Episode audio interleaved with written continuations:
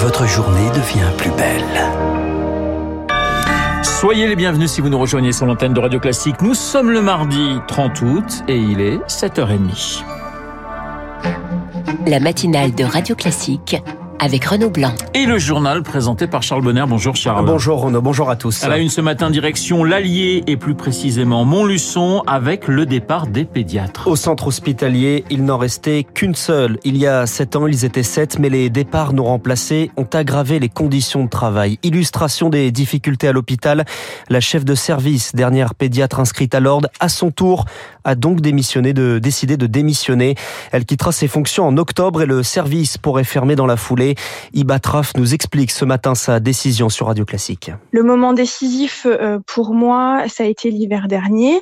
Quand vous avez à gérer une réanimation en situation de fatigue, des urgences qui arrivent, des consultations, des appels téléphoniques que vous mettez en attente, et puis euh, euh faut pas se voiler la face aussi, la, colère des parents ou ces gens qui n'ont pas les rendez-vous dans les délais euh, qui, qui, veulent. Quand vous faites de votre mieux pour justement soulager les gens, et eh ben ça vous travaille quelque part. Vous faites face, vous faites face, et puis à un moment donné, vous en avez marre en fait. Quand vous sortez à 22 heures, euh, que vous êtes réveillé à 3 heures du matin, que vous revenez à 5 heures du matin et que vous rattaquez sur votre journée après, vous vous dites au bout d'un moment, je vais faire une bêtise.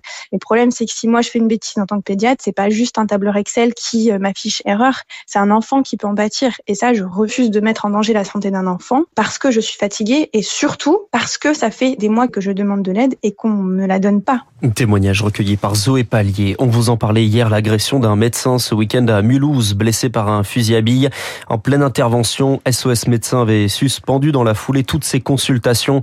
L'auteur des tirs a été condamné hier en comparution immédiate, 5 ans de prison ferme. Il justifie sa réaction notamment par la prise de médicaments. Sobriété, c'est la consigne aux entreprises passée par Elisabeth Borne hier. Un tableau noir à quelques mois de l'hiver. La première ministre prévient l'approvisionnement en énergie n'est pas assuré. La Russie pourrait couper le gaz. Le risque de rationnement est là. Dans ce cas, les entreprises seraient les premières concernées. Il faut donc s'organiser. Un premier bilan sera fait en octobre et dans les rangs des patrons présents aux rencontres du MEDEF, le message est passé. C'est le reportage d'Émilie Vallès. Olivier Brière va mettre son mois de septembre à profit pour établir son plan sobriété.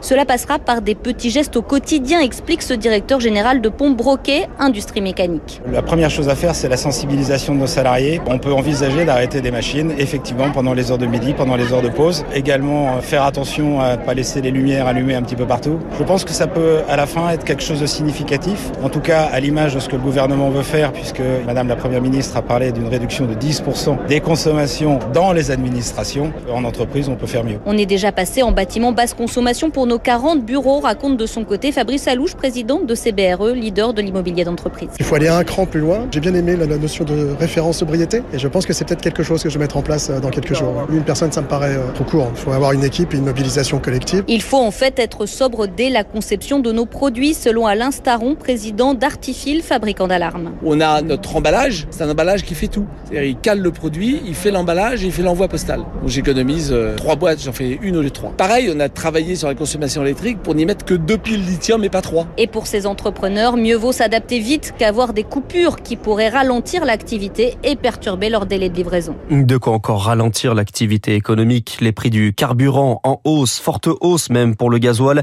plus 11 centimes au litre en une semaine à 1,95€. L'essence plus stable à 1,74€. Un conseil de défense consacré à ces questions d'énergie sera d'ailleurs présidé par Emmanuel Macron ce vendredi. Des hausses de prix provoquées par la guerre en Ukraine. Les ministres des Affaires étrangères européens réunis en République tchèque. La République tchèque qui préside le Conseil de l'Union européenne avec une sanction discutée, interdire aux touristes russes de se rendre dans l'Union européenne. Mesure pas seulement symbolique sur laquelle les 27 n'arrivent pas à s'accorder, Marc Tédé. Ce sont surtout les États frontaliers de la Russie qui sont à la manœuvre.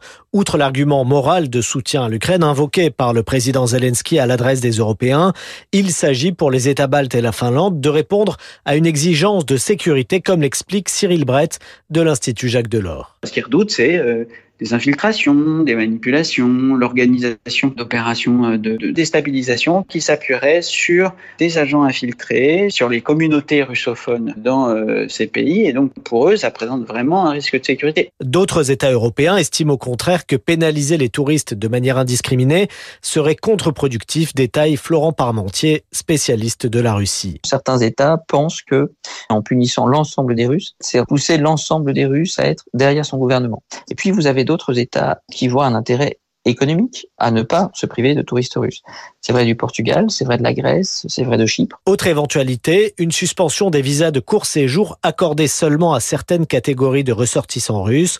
Quoi qu'il en soit, faute d'unanimité, la Lituanie menace d'adopter une solution régionale en associant Baltes, Polonais et Finlandais au risque de briser la solidarité européenne. Marc Tédé, autre demande, celle de la Pologne. Son premier ministre, Mateusz Morawiecki, était hier à Paris en interview ce matin dans le Figaro.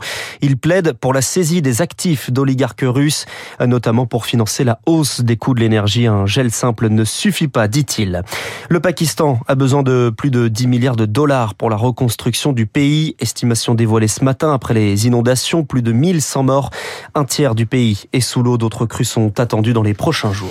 Vous écoutez Radio Classique, il est 7h35. Charles, le Covid pèse toujours sur le théâtre. Plus de restrictions, plus de masques, mais pas plus de spectateurs pour autant. Depuis la sortie des confinements en mai 2021, la fréquentation est en baisse, moins 40%. La rentrée théâtrale, c'était hier au théâtre Mogador à Paris. L'occasion pour le secteur privé de trouver des solutions à Zaïs Perona. Comment convaincre les spectateurs de retrouver le chemin des salles Voilà une question qui tourne en boucle dans la tête de Bertrand Tamin, président du syndicat du théâtre privé. Alors pour cette rentrée, il a imaginé une modification des horaires. On essaie d'avancer le lever de rideau pour permettre aux gens de sortir plus tôt de nos salles et de rentrer plus tôt chez eux en utilisant encore les transports en commun. Je pense qu'il y a tout un tas de gens qui peuvent prendre le métro et le train à 21h30 ou 22h et qui rechignent à le faire passer 23h. Autre objectif, attirer un public plus large, car le théâtre n'est pas réservé qu'aux initiés selon Arthur Junio. Le comédien est à l'initiative d'un clip vidéo qui sera diffusé à la télévision et sur les réseaux sociaux pour toucher le plus grand nombre. T'as pas vu Chantal là-dessous? Non. Vous n'avez pas vu Pierre Pourquoi? Eh bien, ça ne te regarde pas. Nous, on a des réseaux de communication, mais qui sont euh, ciblés pour les gens qui sont déjà des spectateurs. Là, l'idée, c'est de faire connaître, de faire un, un, petit clip un peu à la manière du printemps du cinéma, de dire regardez, on va vous montrer plein d'acteurs très différents, euh, des monstres parfois sacrés. Quelques secondes, on a toute une œuvre théâtrale en se disant ah bah oui, il y a ça, il y a ça, il y a ça. Et l'offre cette année est particulièrement riche car pendant que les théâtres fermaient à cause de la pandémie, les auteurs, eux, n'ont pas cessé d'écrire. En tout cas, ils seront tous au théâtre à la rentrée. Il était l'un des noms du théâtre franco-belge. Jean-Claude Idé est mort vendredi. Il était âgé de 70 ans, un metteur en scène de plus d'une centaine de pièces, ancien directeur du théâtre du Résidence Palace de Bruxelles ou du Royal Festival de Spa. Du plomb dans l'aile, Charles, pour l'organisation en France du Mondial 2023 de rugby. Le directeur général Claude Hatcher est mis à pied pour le moment à titre conservatoire, annoncé hier de la ministre des Sports Amélie Oudéa Castera, en cause des pratiques managériales au cœur d'une enquête de l'inspection du travail.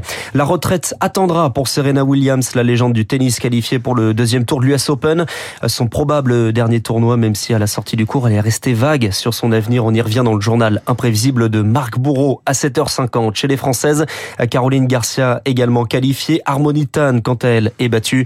Et chez les hommes, une surprise. Le numéro 5 mondial, Stefanos Tsitsipas, est éliminé par le 94e du classement ATP. Le Colombien Daniel Galan, ça passe en revanche pour le Français Corentin Moutet, vainqueur par forfait de Stanislas Wawrinka. Le journal de 7h30 présenté par euh, Charles Bonner. Tiens Charles, je vais vous faire écouter une voix archi célèbre. Alors attention, hein, les mots n'ont aucune importance, il n'y a aucun message entre vous et moi. I wanna be loved by you, just you, nobody else but you.